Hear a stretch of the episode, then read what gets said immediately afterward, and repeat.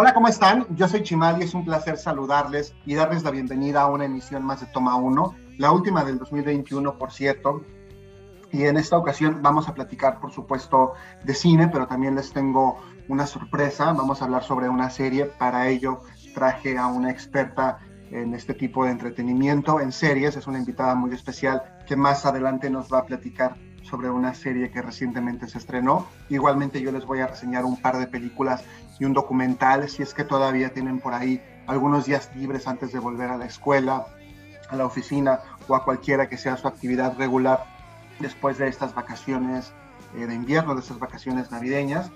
Eh, por supuesto, espero que en 2022 podamos seguir platicando en este espacio sobre cine, sobre libros, sobre comida o sobre cualquier cosa que ustedes decían que tratemos aquí en Toma 1. Ya saben que este espacio es por y para ustedes.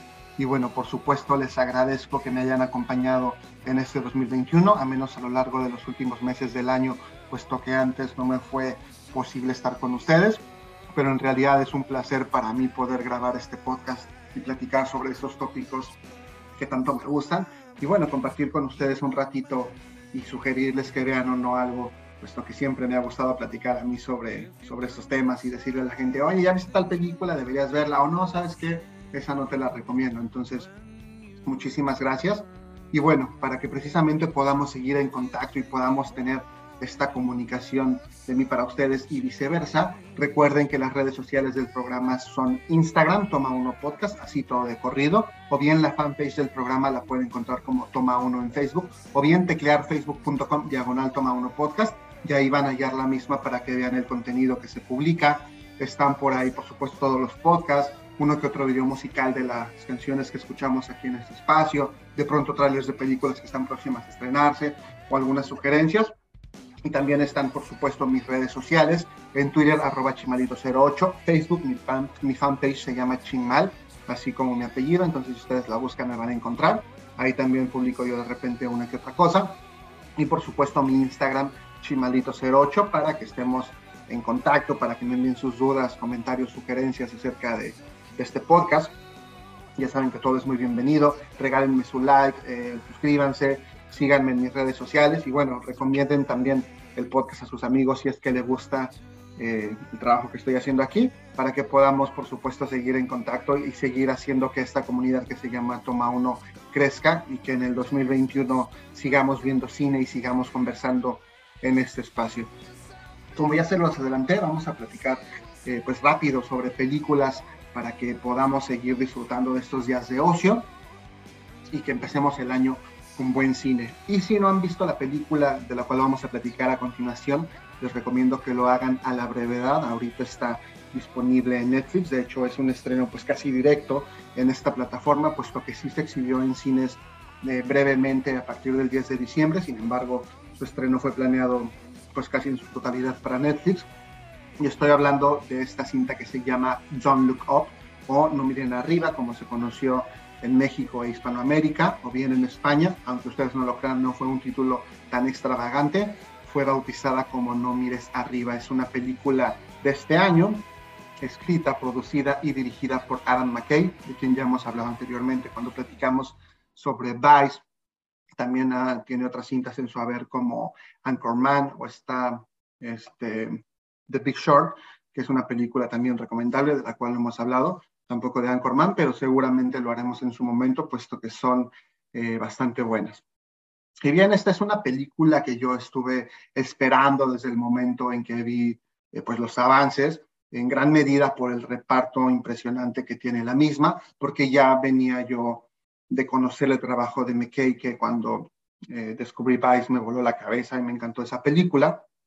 Entonces ya traía como yo la idea de, verla. Y bueno, con el avance, pues entendí más o menos como de qué iba a tratar o el tipo de humor que iba a tener la misma, con el cual pues yo me siento identificado. Entonces dije, la tengo que ver en cuanto se estrene. Y en cuanto se estrenó, precisamente unos pocos días después, la vimos aquí en casa, eh, mi pareja y yo quién tiene o quién encabeza este reparto que yo les digo que es bastante impresionante.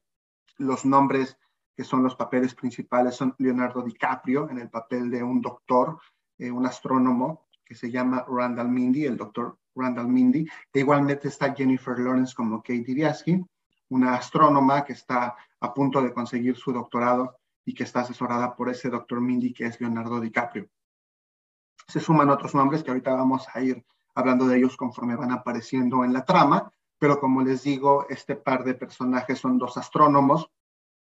Y de una vez les adelanto que yo nunca he sido muy fan del trabajo de Jennifer Lawrence, por el contrario, sí, al menos de unos años para acá, del de Leonardo DiCaprio. Sin embargo, en esta película en particular, la actuación de Jennifer Lawrence me parece que cumple bastante bien y creo que aquí eh, sí me satisfizo su trabajo. Yo siempre he pensado que está un poco sobrevalorada, sin embargo, en esta película creo que lo hace bastante bien. Lo mismo que Leonardo DiCaprio, que bueno, ya tiene varios años entregándonos trabajos bastante interesantes y actuaciones bastante convincentes.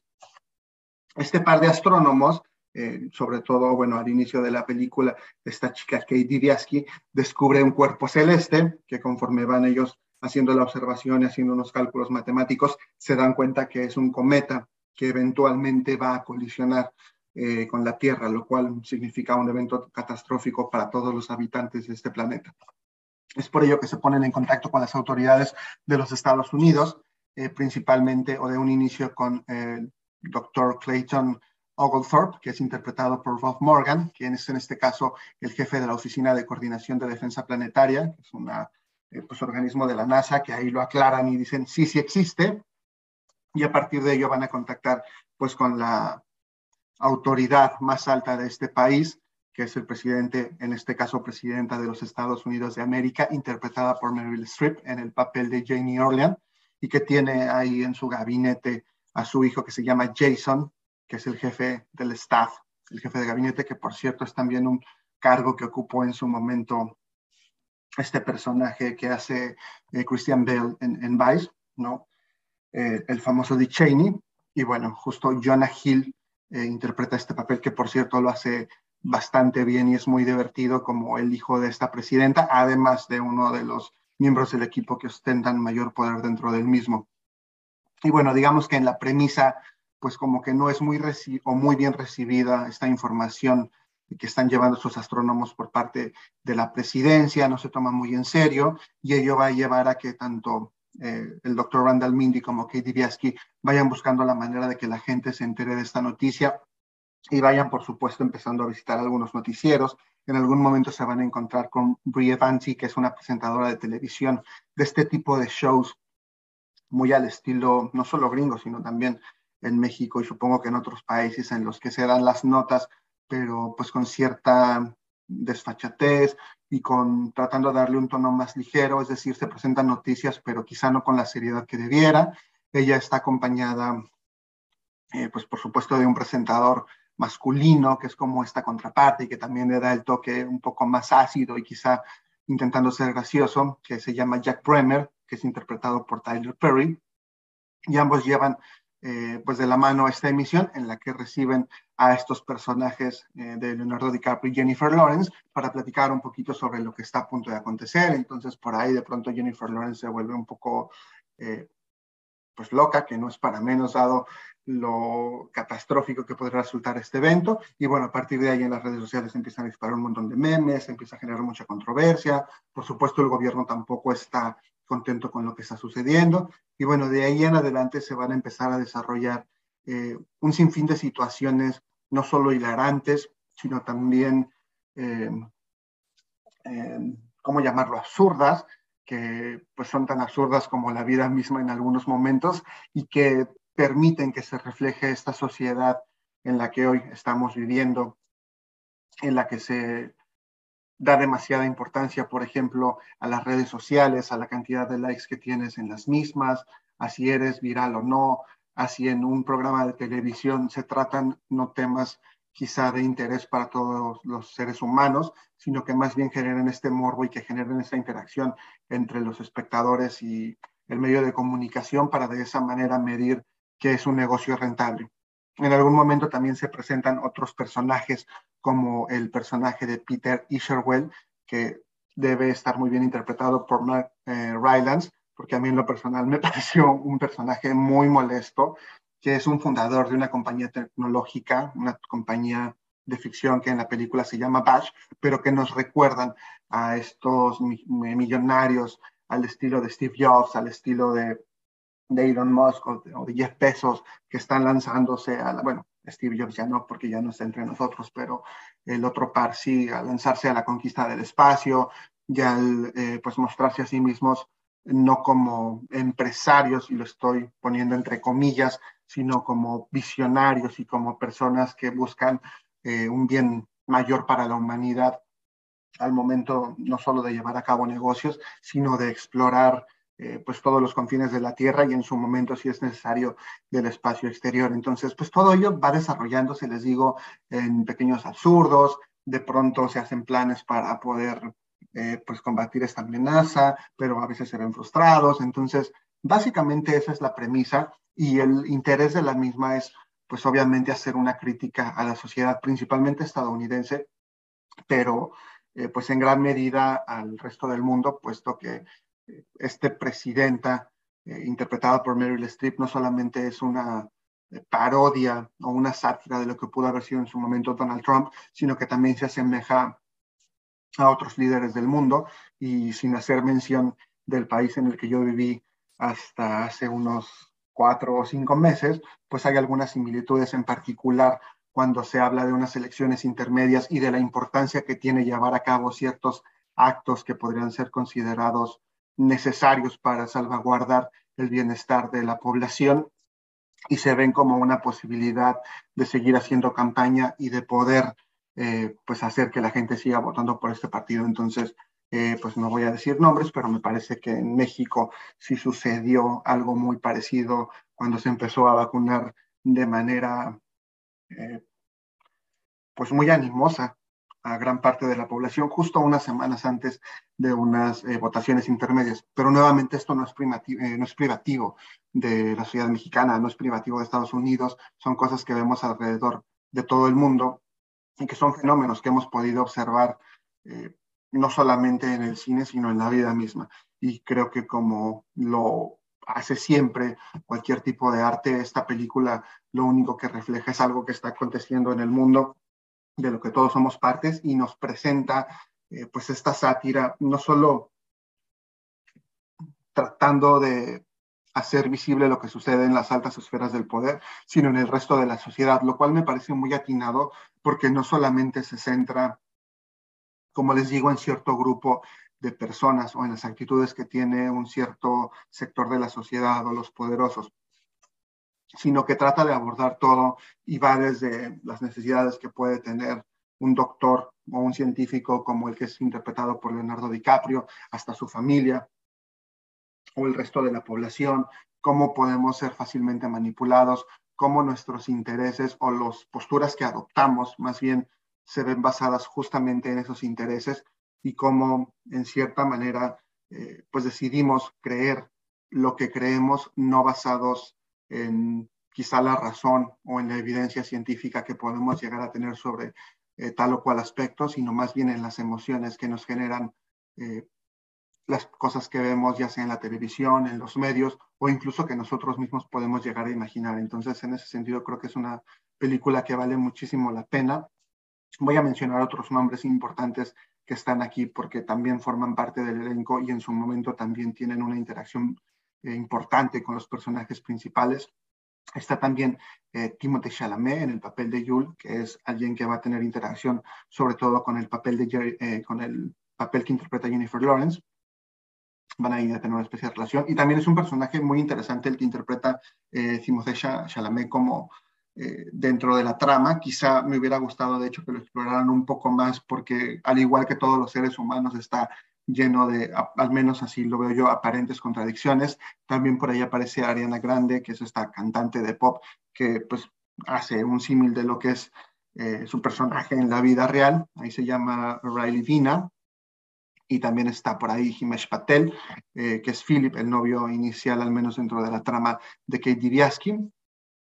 Y bueno, por ahí también está Melanie Linsky, quizá la recuerden de Two and a Half Men en el papel de Rose, como la esposa de, Randall Mindy, que es el papel interpretado por Leonardo DiCaprio. Este es, eh, pues, a grandes rasgos, el elenco es a grandes rasgos la sinopsis. Ah, me faltó mencionar a, Ron Perlman, que es un veterano, un militar veterano que en algún momento también va a tener su oportunidad de convertirse en héroe para salvar al mundo y que pues también refleja gran parte de lo que hoy en día es eh, sumamente criticado y de lo que es sumamente mal visto, pero que en cierta forma también muchos anhelan, que es esta especie de héroe de acción duro y que es muy firme en sus convicciones, pero que a veces o no encuentra las palabras adecuadas o al pertenecer a otra generación, eh, pues tampoco tiene la tolerancia o el respeto que debiese tener hacia el resto de las personas. Entonces, en general creo que los personajes son bastante interesantes. La película si dura más de dos horas, en algún momento podría sentirse lenta, de hecho es lo que platicábamos aquí en casa. A mí en lo particular, más que lenta, me parece una película que tiene una trama eh, bastante, no compleja y enredada, pero sí desarrollada, que toca muchos puntos y por lo tanto dentro de esas dos horas y media puedes ver que se condensan varios acontecimientos que corresponden a seis o siete meses dentro de la historia de la película y por lo tanto por eso podría resultar un poco de pronto cansada o aburrida. Sin embargo, creo que vale mucho la pena todo lo que presenta. De verdad, eh, yo se las recomiendo verla. De hecho, yo tengo la idea de verla quizá en un par de semanas más, una vez eh, más para poder apreciar algunos aspectos que se me hayan ido, algún chiste, algún gag que no haya yo agarrado de pronto o que quizá me permita eh, hacerlo o verla con otros ojos quizá un poco más frescos, porque en ese momento estaba yo también un poco cansado, y entonces agarrar cosas que no agarré la primera vez, porque tiene por ahí también algunas como subtextos que vale la pena revisar y que seguramente me arrojarán más información sobre esta película, que bueno, la verdad es que sí está bastante interesante. Y también, eh, sin decirles nada más acerca de qué va a pasar, quédense, bueno, no quédense, pero dejen corriendo la película porque tiene un par de escenas postcréditos que si bien no aportan nada nuevo a la historia, sí pueden arrancarles una, una carcajada extra y bueno, va a cerrar o va, sí, pues va a cerrar esta historia completa y hacerla redonda. Entonces, Don't Look Up, muy recomendable, les va a gustar. Eh, obviamente no es una película para niños, pero sí para ver a lo mejor si ya tienen hijos adolescentes o no tienen hijos, o a lo mejor en pareja, la pueden disfrutar perfectamente, o bien incluso solos. De hecho, creo que es el tipo de película que yo recomendaría que vieran solos para que puedan tener este espacio posterior a la reflexión una vez que terminen de ver esta película.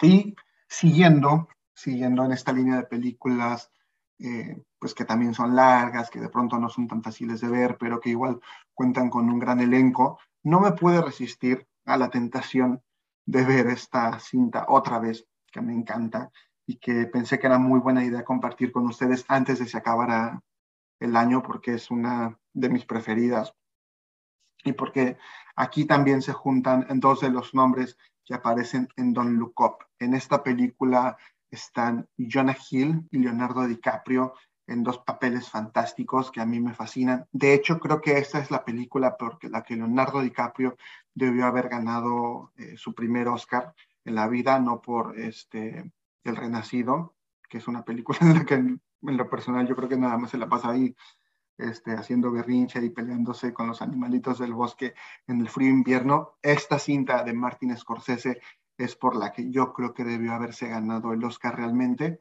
y me refiero a The Wolf of Wall Street, El Lobo de Wall Street, esta película del 2013 que marcó la quinta colaboración entre Scorsese y DiCaprio, que ya venían trabajando juntos en otras cosas que también son muy interesantes y que vale mucho la pena. Ya platicamos aquí desde el Departed, no hemos platicado de El Aviador, no hemos platicado de Pandillas de Nueva York, pero eh, hicieron cosas juntos que valen muchísimo la pena. Es una colaboración que creo que fue bastante fructífera en su momento y que creo yo que el Lobo de Wall Street es, si no el punto más alto de esta colaboración, sí uno de los más altos y la verdad vale muchísimo la pena. El trabajo actoral que nos entrega Leonardo DiCaprio es de verdad destacable y toda la manera en que la cinta te va llevando a través de este mundo de Wall Street y del poder y de la carrera meteórica de este personaje Jordan Belfort en Wall Street y la manera en que fue construyendo él eh, pues un imperio es bastante impresionante, junto por supuesto con todo lo que conlleva en temas quizá de degradación humana o de fiestas y de bacanales que se que llevaban a cabo esta película.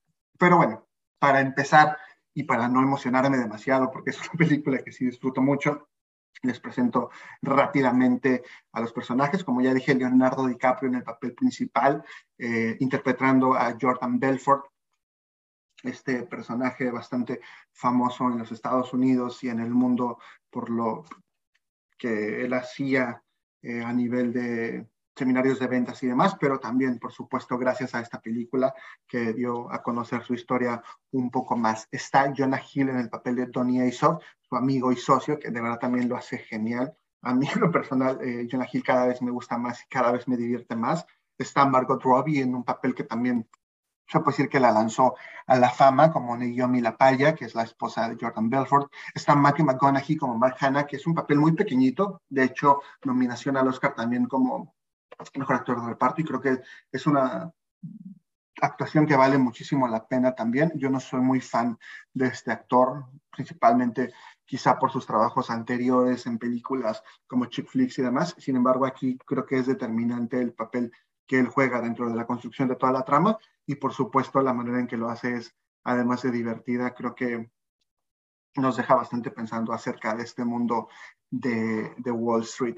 Igualmente está Kyle Chandler en el papel de Patrick Denham, es un agente del FBI que se va a encargar de investigar a Jordan Belfort, eh, Rob Reiner como Bax Melford, el papá de Jordan. Por ahí tiene una aparición pequeñita John Favreau, que es mínima, hay como un asesor de este personaje de Leonardo DiCaprio. También está Jean Dujardin como un banquero suizo y podemos encontrar un papel también bastante bueno de John Bernthal, este actor que pudimos ver como Punisher en las series de Marvel y que bueno, también ya ha empezado a destacarse en algunos papeles cinematográficos en el papel de Brad, Brad Botnick, otro de los colaboradores de Jordan Belfort.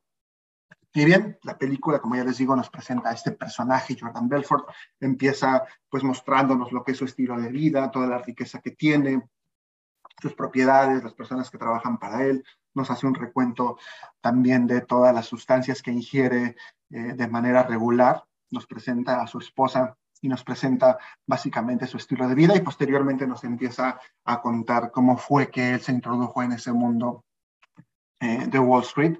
Eh, su primer día trabajando en una agencia en la que va a conocer precisamente a este personaje, Mark Hanna, que es una especie de mentor, que es el personaje de Matthew McConaughey, que le va a dar algunos de los pormenores sobre la vida en Wall Street. Y bueno, a partir de ahí es que el personaje Jordan Belfort se va a enganchar con este mundo.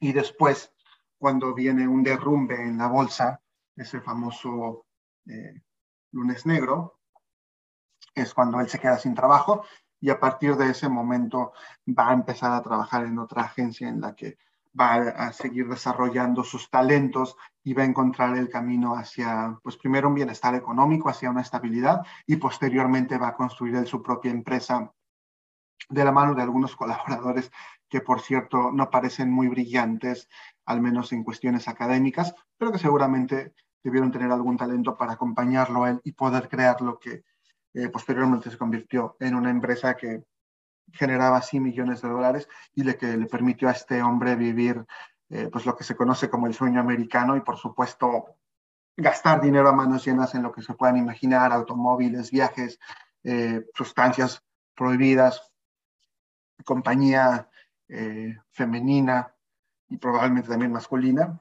Y bueno, todos los excesos que quizá puedan existir en este mundo debido a que los tenía a su alcance y por supuesto a que también, como lo dice él mismo, era prácticamente adicto a cualquier cosa.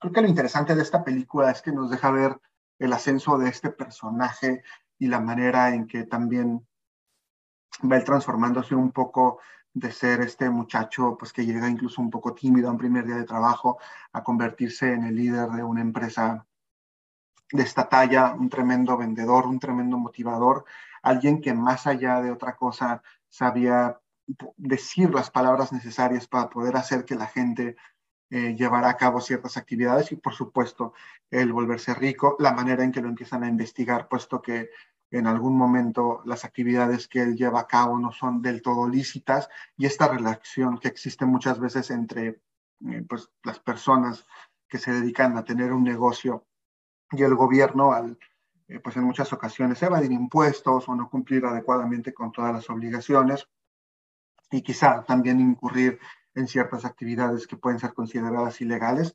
Y bueno, la relación que existe, por supuesto, entre estas altas esferas del poder, tanto gobierno como personas de negocios, y la forma en que desafortunada o afortunadamente, no sabré cómo decirlo, el dinero puede comprar casi todo, ¿no? Y lo menciono porque a pesar de la investigación que se lleva en torno de este personaje, pues logra salir bastante bien librado debido a, como lo mencionan en algún momento de la película, pues es rico. Y si cae en la cárcel, que es un lugar donde eh, todo está a la venta, pues realmente no tiene de qué preocuparse. Entonces, creo que la película nos muestra sí estas ambas partes, aunque es un tanto sesgada hacia que uno como espectador sienta esta empatía por el personaje principal y se sienta un poco seducido por él mismo y desee que a pesar de que a lo mejor no está haciendo lo más correcto en términos de moral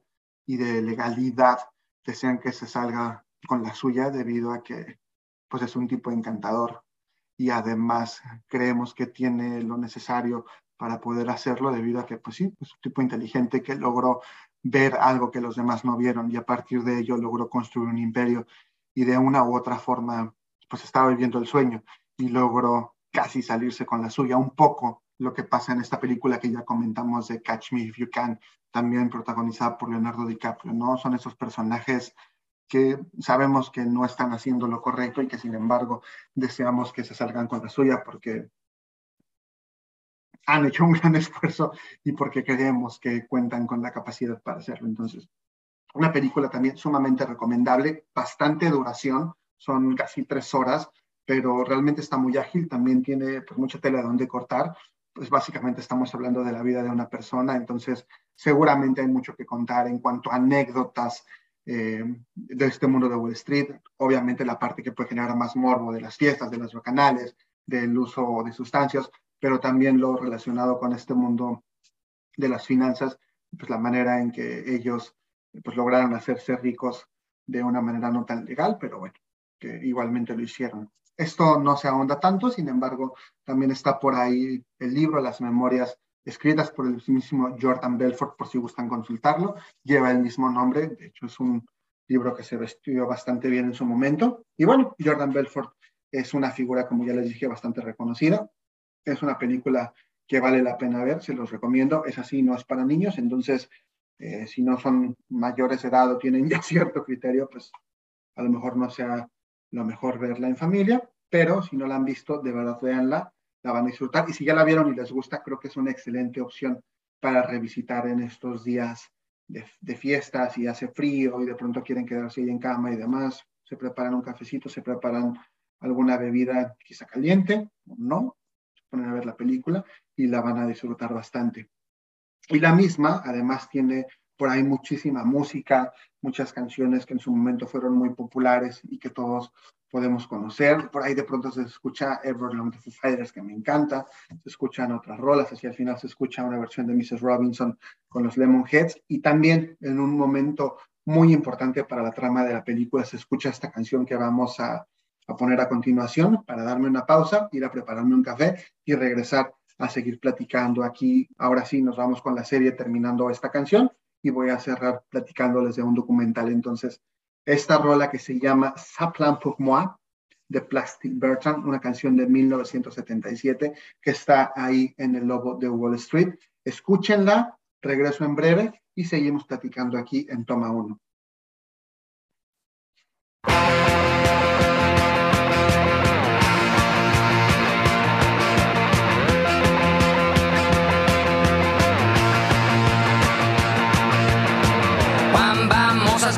Sur mon lit à bouffer sa langue en buvant. Grand mon whisky quant à moi peu dormi, vie débris mais j'ai dû dormir dans la gouttière où j'ai eu un flash. En quatre couleurs. Allez hop un matin une louloute est venue chez moi poupée de cellophane cheveux chinois. Un sparadrap une gueule de bois. A bu ma bière dans un grand verre son igloo. Ça plane pour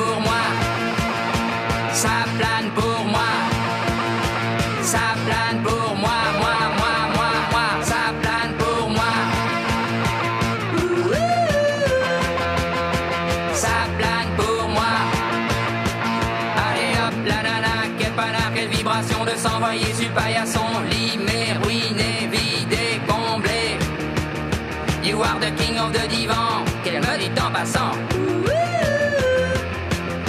I am the king of the divan. Ça plane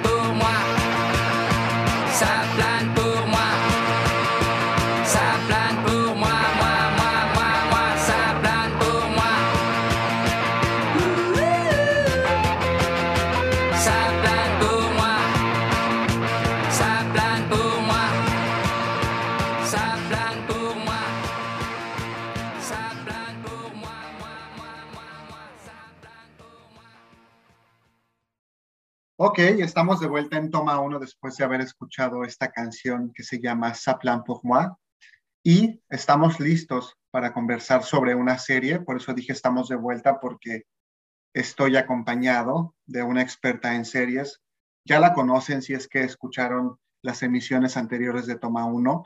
Ella es mi esposa, una persona que consume muchísimo este tipo de contenido y que hoy está acompañándonos, por supuesto, para cerrar el año y para darnos su opinión acerca de la segunda temporada de Emily in Paris, que recién se estrenó en Netflix. Hace poco más de un año estuvo con nosotros para platicarnos su opinión acerca de la primera y hoy vuelve para decirnos si es que vale la pena o no ver esta serie protagonizada por Emily Collins.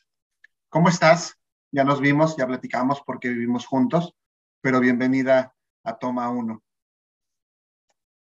Hola, hola, ¿cómo están? Buenas noches. Muchas gracias por invitarme otra vez por acá. No, pues gracias por acompañarme. Siempre es un placer poder platicar contigo, aunque no siempre lo hacemos en un podcast. Como ya les platiqué, vamos a platicar sobre la segunda temporada de Emily in Paris. Cuéntanos, ¿qué te pareció? ¿Quiénes vuelven de la primera temporada? Supongo que se meten algunos personajes nuevos. Lo que estaba leyendo es que sí se agregan algunos, pero ¿qué onda con esta nueva historia, con esta continuación de Emily in Paris? Eh, pues básicamente eh, se, se, continúa la historia de Emily en la ciudad de París. Como ya les había dicho, creo que no hay una historia o una trama definitivamente así eh, que te pierdas de algo. Eh, creo que más o lo más rescatable de la serie es eh, todo el mundo de la moda, el mundo de, de, París, ¿no? Ver la ciudad y ver esta ciudad eh, tan sofisticada y con estos escenarios que hacen de la moda como algo muy antojable y, y muy, muy bonito. Pues regresan obviamente la mayoría de personajes, que, que no son muchos. Está Emily, está, están sus compañeros de la agencia, eh, están eh, su amiga, bueno, sus amigas de París y también su interés romántico de París. Se suman algunos otros personajes también. Eh, Pregunta, ¿su interés romántico es Gabriel? Gabriel, exactamente. Ok. Es su interés romántico y están ahí en un, un tipo de triángulo amoroso con una amiga también. Ah, o sea, sí. Emily tiene un triángulo amoroso con Gabriel y una amiga suya de Gabriel o amiga de Emily. Eh, pues es, o sea, es la novia de Gabriel y se vuelve amiga de Emily, pero antes de darse cuenta que estaban saliendo esa amiga con el mismo con hombre. Claro. Ok. Sí, Ay, Entonces creo que, creo que está, está muy rescatable en esta, en esta temporada lo que noté es que de pronto en la pasada, y tal vez eso fue algo que no me encantó, em, que en la pasada temporada em, se hablaba mucho más en inglés que en francés. O sea, de pronto yo veía la mayoría de diálogos en inglés, a pesar de estar, y era algo extraño, no tenía mucho sentido, ya que al estar en la, en la ciudad en la que están, pues se supone que todo se debería desarrollar mucho más en, el idioma eh, pues nativo. Y creo que en esta, en esta temporada lo mejoraron, porque la mayoría de los, de los diálogos pues ya están en francés, cosa que me hizo muy feliz. Y bueno, finalmente visitan muchos lugares de la ciudad, tienen eventos muy, muy sofisticados, muy lindos, muy chic, con, con mucha clase y muchos postres y muchas cosas que, que le hacen feliz a las personas que les gustaron un escenario como París. Pero igual nos deja con una incógnita de a quién va a elegir Emily, si se va a quedar, si se va a ir. No sabe, está un poco perdida en cuanto a qué quiere en la vida y, y pues estar en una ciudad nueva siempre es un reto. Entonces, para ella, a pesar de que está teniendo como esta vida em, de ensueño en París, creo que, o sea, eso está raro, porque de pronto pues tampoco se encuentra, ¿no? No tiene como un lugar y, y pues eh, justamente se queda en la incógnita de qué va a pasar con, con la vida de Emily. Ok, que es un poco un mal de nuestra generación, ¿no? El no saber qué vamos a hacer a pesar de lo exitosos que puedas o que podamos estar siendo, al menos en la parte profesional. O sea, sí, de pronto esta... retrata mucho esta problemática generacional y, y, sí, de alguna manera te puedes identificar con ella, aunque también es un poco desesperante el, el ver justo eso, ¿no? Que tiene todo solucionado y que todo va de maravilla y que de pronto igual no importa porque nunca es suficiente, ¿no? Y, te hace pensar justamente en eso, de que tal vez no tenemos este, o sea, nada nos puede satisfacer en algún punto. Ok, en comparación con la primera temporada, ¿te gustó más entonces la segunda? Entiendo. ¿Crees que está mejor, al menos en tu percepción, algo te convenció más? Pues creo que me convenció más este tema de que se habla más el idioma. Eh, tal vez también como ya sabía qué esperar, no me decepcioné como en la primera ocasión. Entonces, de pronto ya sabiendo la línea, pues es como más de lo mismo y es como, ah, claro, pero simplemente ya no tienes una expectativa tan alta, entonces tal vez ya no cae de extraño. Eh, pero pues sigo pensando que es una serie para poner cuando no tienes nada que hacer o para pasar el tiempo, o igual si te distraes un poco no te pierdes de nada de, nada de contenido, o sea, está palomera, y that's it. Ok, un par de preguntas más. ¿Cuántos episodios son entonces de la segunda temporada de Emily in Paris? Uf, no estoy segura, me parece que son ocho o diez episodios. Es igual cortita, no es muy, muy larga. O sea, un fin de semana si eres muy picado. Sí, claro. O si tienes COVID y estás recluida en tu casa, la puedes ver muy, muy rápido. Ok. Eh, o iban a hacer un par de preguntas más. Entonces, la penúltima pregunta, si recomiendas que la veamos como público en general, quizá es más dirigida al público femenino, ¿me la recomendarías a mí verla? ¿O, a quién le recomiendas ver esta segunda temporada de Emily in Paris?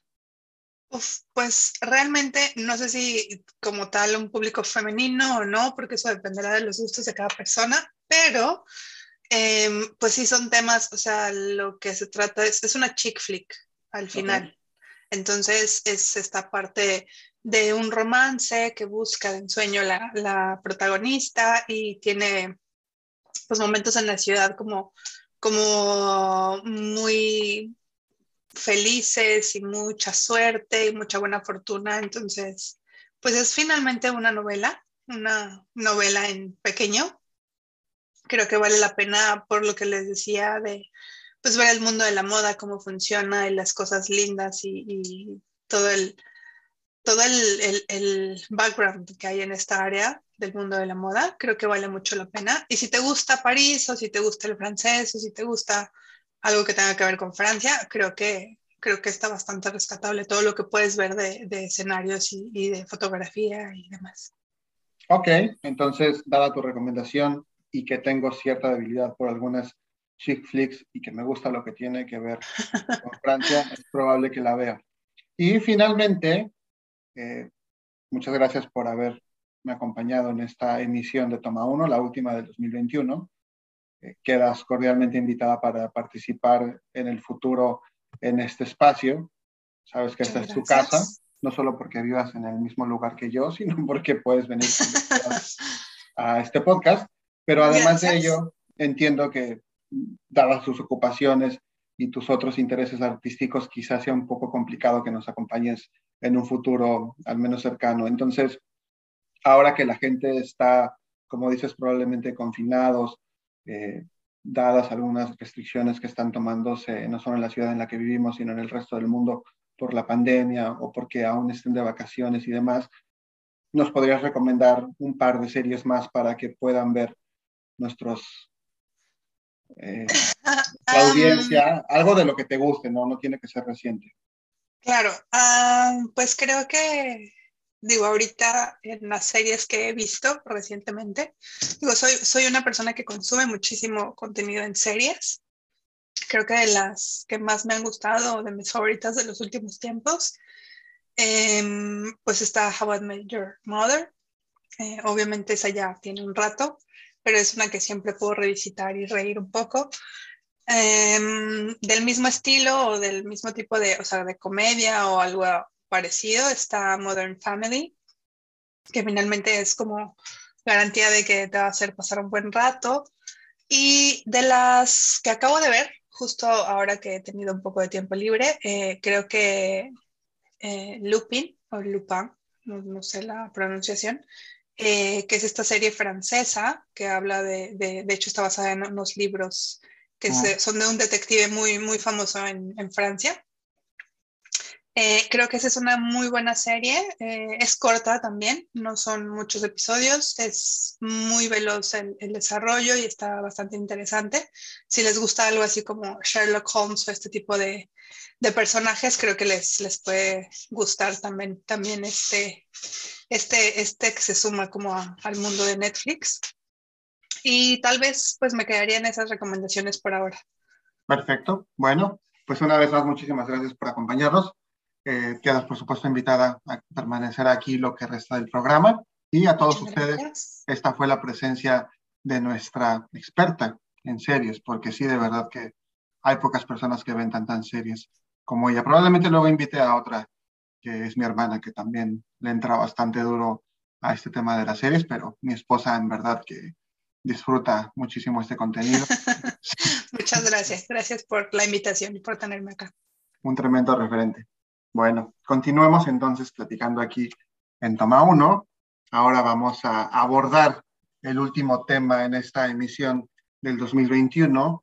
Es un documental, un documental que vi ya que en este año, además de todas las cosas que sucedieron y de las cuales vamos a conversar un poquito, eh, vio o llegó a su fin una participación cinematográfica de uno de los personajes más populares de, de la cultura al menos cinematográfica, un personaje de ficción que es James Bond, al cual de hecho ya le dediqué algunos programas especiales aquí en este espacio, y llegó a su fin la participación de quien por 15 años lo interpretó el actor eh, Daniel Craig, que estuvo durante tres lustros en el papel de James Bond a lo largo de cinco películas y que en 2021 finalmente culminó esta participación con No Time to Die, una película que por cierto eh, pues vio retrasado su estreno debido a la pandemia por COVID-19 alrededor del mundo.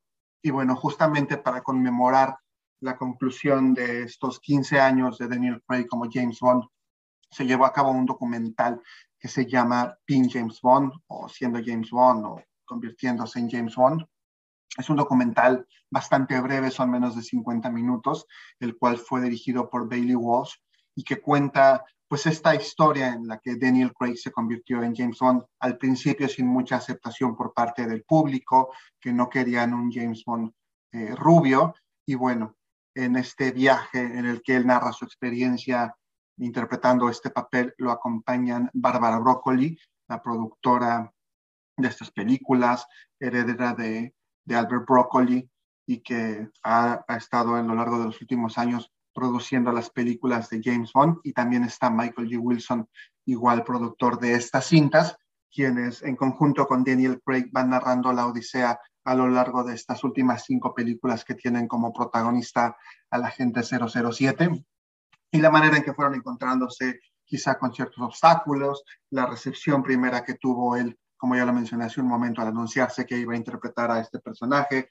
posteriormente como después del éxito arrollador de Casino Royale, que como ya saben es una de mis películas favoritas, la gente lo aceptó, los tropiezos que hubo, por ejemplo, con, con Quantum of Solace, eh, posteriormente Skyfall, que también fue tremenda y que tuvo gran acogida por parte del público, eh, después Spectre y finalmente No Time to Die, que significó la conclusión de la saga interpretada en este caso por Daniel Craig, que además fue un final diferente a lo que nos tenía acostumbrados las películas de James Bond, que algunos eh, pudo haberles no parecido lo mejor, a mí en lo personal tampoco me encantó, sin embargo, bueno, tiene una razón de ser y en cierta medida, pues concluye una historia y le da la oportunidad a este actor de cerrar con un personaje que, pues, sin duda le brindó muchísimo, que también significó que se convirtiera en una de las caras más conocidas en este principio de milenio y bueno, que tuviera un lugar para siempre en la historia del cine. Un documental emotivo por lo que representa. En lo personal, a mí algo que no me encantó fue que en su momento Daniel Craig declaró que nunca más quería volver a interpretar a James Bond. Sin embargo, por razones, creo yo, eh, principalmente monetarias, regresó para esta quinta entrega. Creo que por ese lado no me hace mucho sentido que hable quizá con tanto cariño del personaje. Sin embargo, desconozco, por supuesto, las motivaciones de este actor para haber dicho lo que en su momento dijo. Y bueno, quizá ahí me ganó un poco la vena de fan al decir, ay, despreció el personaje de James Bond y yo moriría por interpretarlo. ¿Qué le pasa?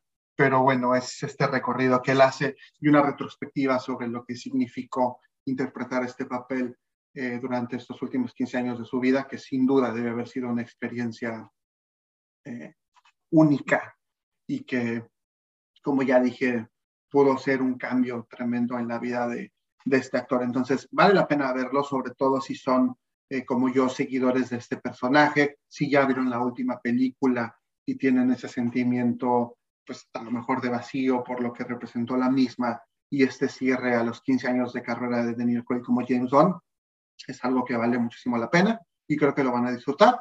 Por supuesto, lo único que nos presenta son datos y, por supuesto, la vivencia de este actor y la perspectiva que él tiene acerca del trabajo que lleva a cabo en el cine.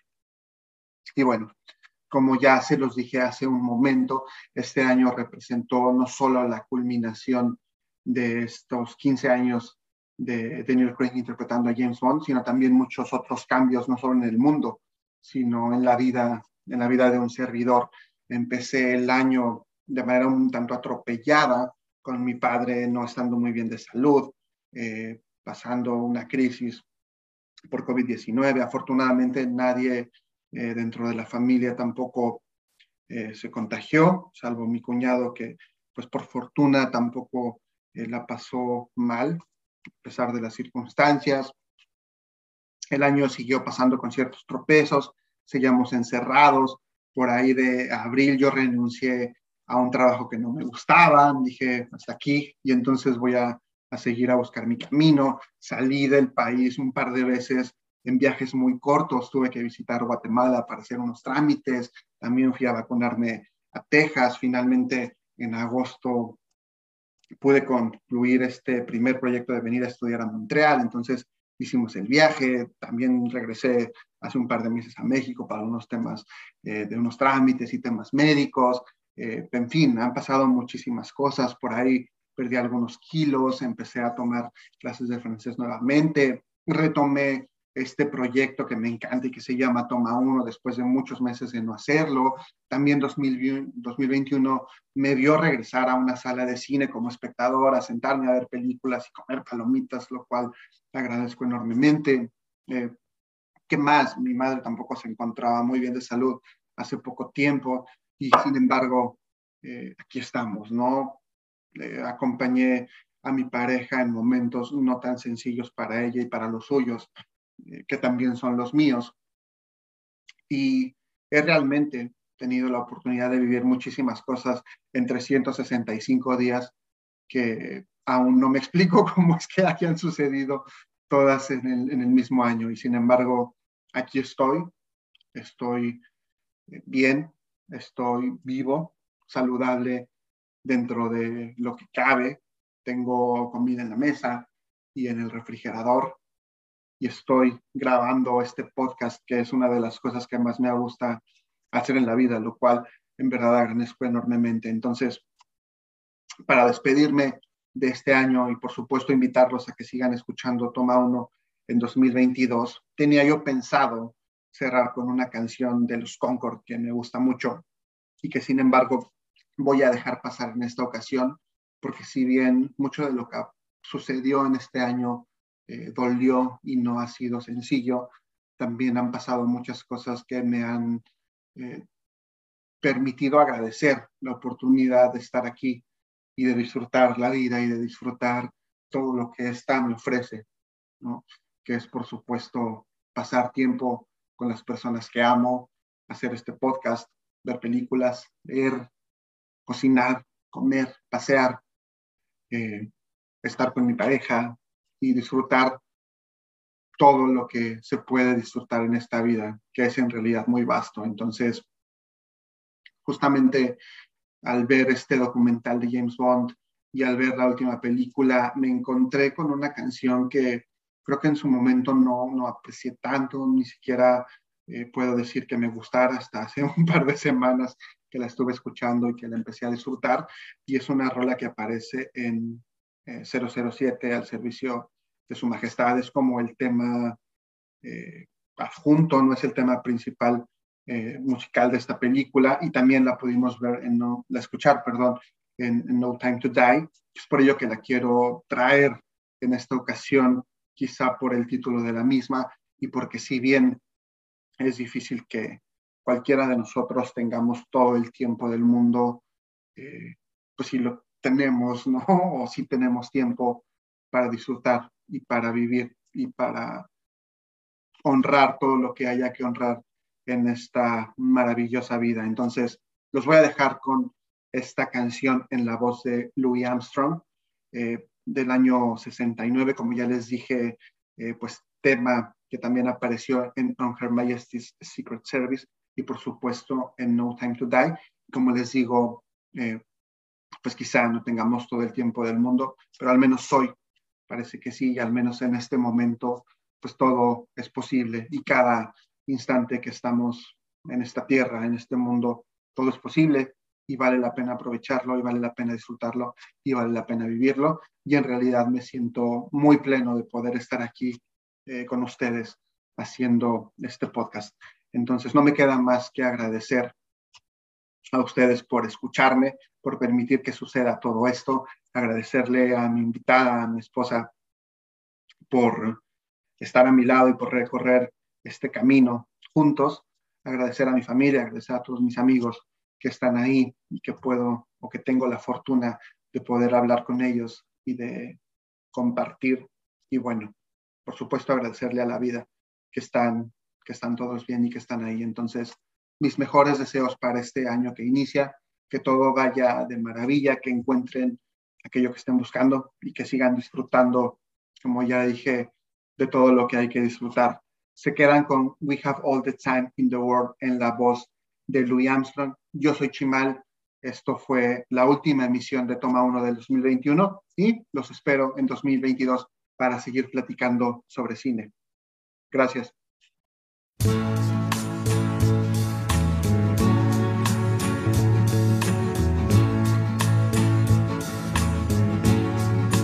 We have all the time in the world,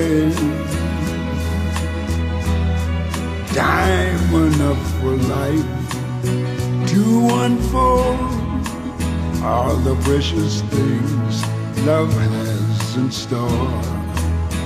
We have all the love in the world. If that's all we have, you will find we need nothing more every step of the way will find us with the cares of the world far behind us. We have all the time in the world just for love, nothing more, nothing less. On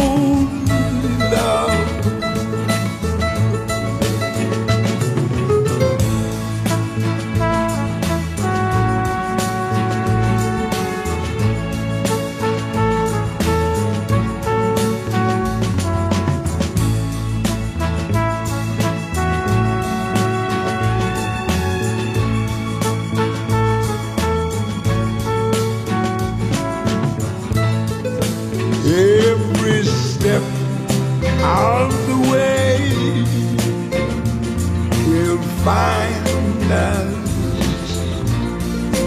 with the kiss of the world far behind us. Yes, we have all the time in the world just for love, nothing more, nothing less only love.